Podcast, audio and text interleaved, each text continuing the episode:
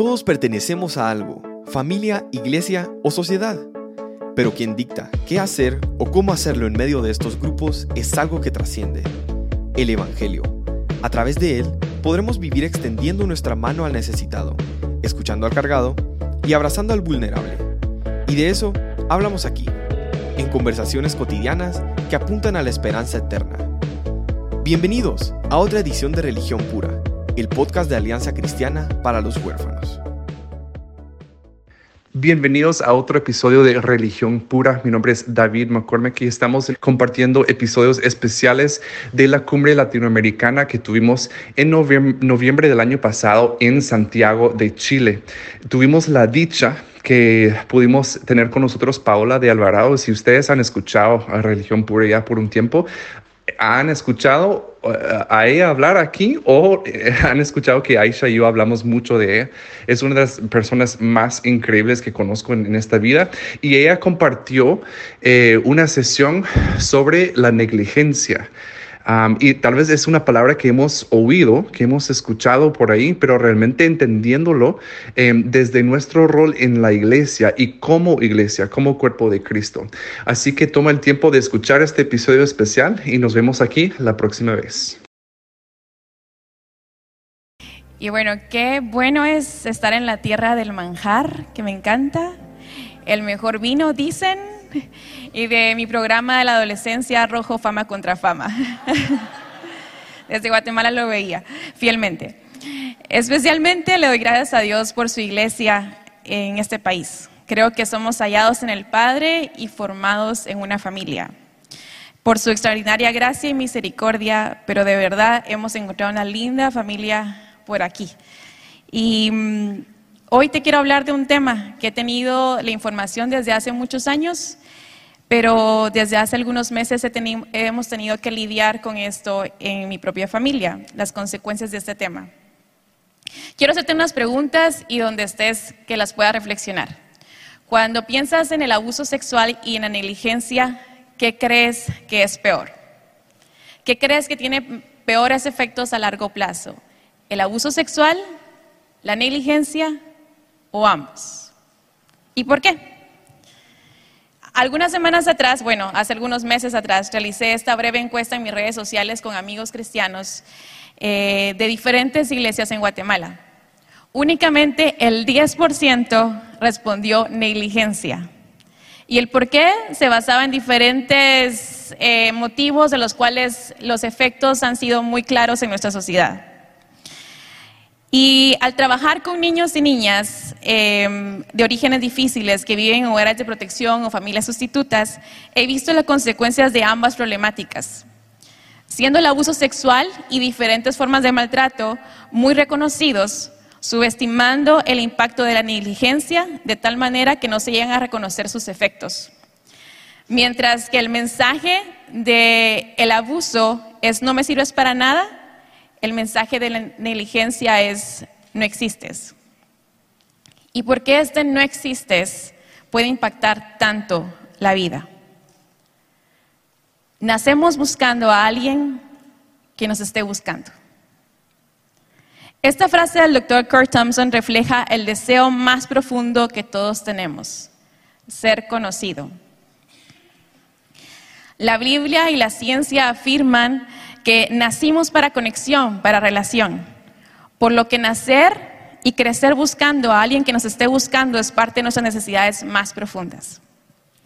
La respuesta de esta necesidad se puede ver de diferentes maneras, desde los primeros segundos de nuestras vidas hasta el día de hoy. En nuestra necesidad de un abrazo, en nuestra higiene, en la atención, salud, bienestar, etcétera. Estas continuas respuestas traen beneficios en el desarrollo de cualquier persona.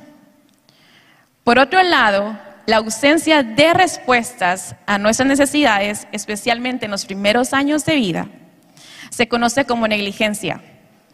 Estas pueden llegar a ser tan severas en ambientes familiares o institucionales. ¿Por qué deberíamos estar hablando de esto?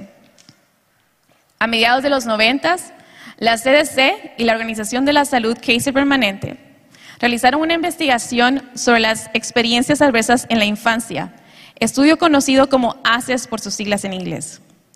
El estudio hace consta de una breve encuesta de 10 diferentes traumas infantiles, los cuales los autores identificaron como los más comunes dentro de la población. Los resultados revelaron que mayor número de tipos de trauma aumentaba el riesgo de problemas sociales, de salud y emocionales. Esas experiencias adversas en la niñez se sitúan como la base de una pirámide que va en aumento en riesgos, teniendo como consecuencia múltiples enfermedades físicas y mentales y hasta la muerte de la persona 20 años antes de lo esperado. ¿Cuáles son esas experiencias adversas en la infancia que nos pueden llevar a una muerte temprana? Este estudio incluye experiencias como maltrato físico y verbal, abuso sexual y negligencia infantil, siendo los efectos de estas primeras muy fácil de identificar para la mayoría de la población, pero muy pocos pueden identificar el daño de la negligencia en la vida adulta. Desde ese desconocimiento, la negligencia llega a ser ese destructor silencioso que no reconocemos en la sociedad y lastimosamente ni en la iglesia. Hemos tenido en silencio el impacto de la ausencia de los eventos buenos y necesarios para nuestra vida. El trauma psicológico no trata únicamente de las cosas malas que nos han pasado, sino que hay efectos graves por las cosas buenas que no pasamos. Y de eso se trata la negligencia, cosas buenas que no pasamos. En general, la negligencia se conoce como el descuido o omisión en, el cumplimiento de una obligación de, cualquier persona. La negligencia de un ingeniero civil puede ocasionar un edificio colapsado. La negligencia de un odontólogo puede ocasionar pérdidas definitivas de piezas dentales. La negligencia de un médico puede ocasionar daño de un nervio durante una cirugía. En las tres profesiones, las consecuencias de su negligencia pueden ser hasta muerte. La negligencia severa en un ambiente familiar o institucional comparte el mismo riesgo. Son las respuestas de nuestros cuidadores que permiten que nuestro cerebro se desarrolle. Existen ciclos continuos de necesidad y respuesta paternal que, que forman nuestro cerebro. La expresión de necesidad de un bebé se puede ver como un llanto, inquietud, balbuceo. La respuesta paternal es lo que hace el cuidador para responder a su necesidad. Puede ser dándole de comer, cargándole, arrollándole, ayudándole, hablándole, etc. En un ambiente ideal, este ciclo se repite tantas veces en un solo día de un bebé. Esas buenas experiencias acumuladas dan una estructura cerebral y ayudan al desarrollo saludable. La negligencia hacia los niños se da cuando sus cerebros no obtienen lo que necesitan, por lo que no reciben lo esencial para un desarrollo saludable. La negligencia severa se caracteriza por la ausencia prolongada de atención emocional, alimentación, higiene y otras necesidades. Una ausencia prolongada de respuestas. ¿Por qué llega a ser tan destructora la ausencia de esa respuesta? Primero, tenemos que saber que la negligencia es un pecado silencioso y como todo pecado destruye y mata.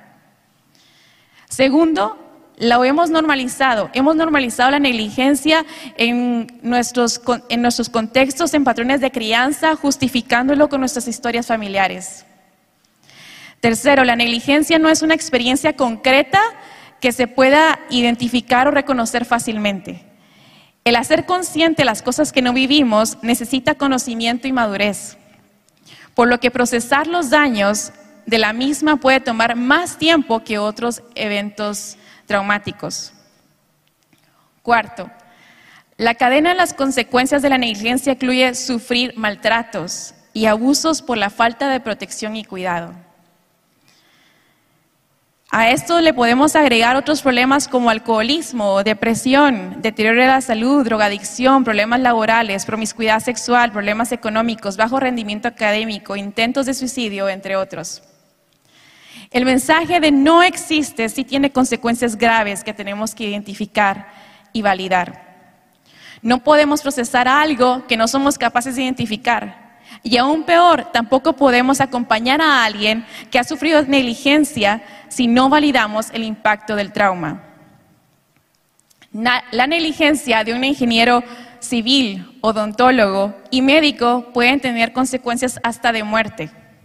Los resultados de la negligencia en un ambiente familiar son similares. Pero, ¿qué pasará con una iglesia negligente? ¿Estará la iglesia dando el mensaje de no existes a ciertas personas? ¿Cuál será ese impacto? La iglesia está llamada a atender las necesidades de los débiles, de los más vulnerables. Salmos 82, 3, 4. Defiendan al débil y al huérfano, hagan justicia al afligido y al menesteroso, rescaten al débil y al necesitado, líbrenlos de las manos de los impíos. Isaías 1:17. Aprendan a hacer el bien, busquen la justicia, reprendan al opresor, defiendan al huérfano, aboguen por la viuda. Santiago 1:27. La religión pura y sin mancha delante de Dios, nuestro Padre, es esta: atender a los huérfanos y a las viudas en sus aflicciones y conservarse limpio de la corrupción del mundo. Los lugares de protección, las comunidades en riesgo, las calles peligrosas, las iglesias tienen personas con necesidades que no estamos atendiendo. Estos mismos lugares tienen personas vulnerables por la negligencia, con síntomas de muerte que no hemos acompañado, ni siquiera hemos validado su trauma y su historia porque no reconocemos el impacto de la falta de respuesta. Defender al débil, hacer justicia, abogar, atender las necesidades en medio de las aflicciones es un mensaje opuesto a la negligencia que la iglesia está llamada a hacer. El hacer discípulos requiere que las personas sean vistas, conocidas, amadas, atendidas en medio de sus necesidades. El mensaje de la iglesia debería ser para los vulnerables si existes. Hay una esperanza grande en medio de una iglesia negligente que esta misma debe conocer.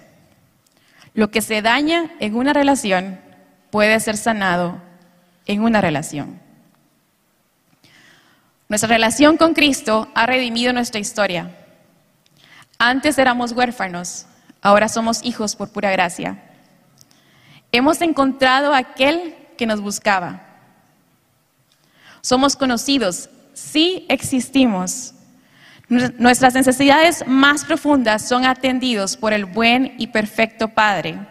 Ahora somos comisionados a manifestar esa esperanza, esa relación de gracia y amor con otros. Primera de Juan 3, 17 al 18 dice, si alguien que posee bienes materiales ve que su hermano está pasando necesidad y no tiene compasión de él, ¿cómo se puede decir que el amor de Dios habita en él? Queridos hijos, no amemos de palabra ni de labios para afuera, sino de hechos y de verdad. Iglesia, estás siendo negligente aun cuando tienes un padre que atiende tus necesidades. Tu respuesta importa. Oremos. Bendito Dios, que, según tu gran misericordia nos has hecho nacer de nuevo a una esperanza viva mediante la resurrección de Cristo de entre los muertos para obtener una herencia incorruptible, inmaculada y que no se marchitará, reservada en los cielos para nosotros Ayúdanos a amarte y a creerte sin haberte visto, a regocijarnos con gran gozo en tu salvación y adopción. Prepara nuestro entendimiento para la acción, que seamos sobrios en espíritu y pongamos nuestra esperanza completamente en la gracia de la revelación de Jesucristo. Que podamos ser obedientes y no nos conformemos a los deseos que antes teníamos en nuestra ignorancia sino que busquemos tu santidad en toda nuestra manera de vivir. Señor, ¿cómo nos cuesta amarnos entrañablemente y responder en gracia? Ayúdanos a responder con corazón puro, porque la vida que más ha importado en la historia nos ha enseñado que cada vida importa. Y en su nombre oramos. Amén.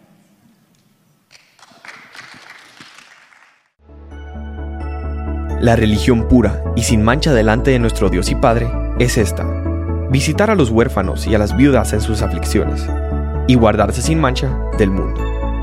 Gracias por acompañarnos en otro episodio de Religión Pura. Síguenos en nuestras redes como Alianza Cristiana para los Huérfanos.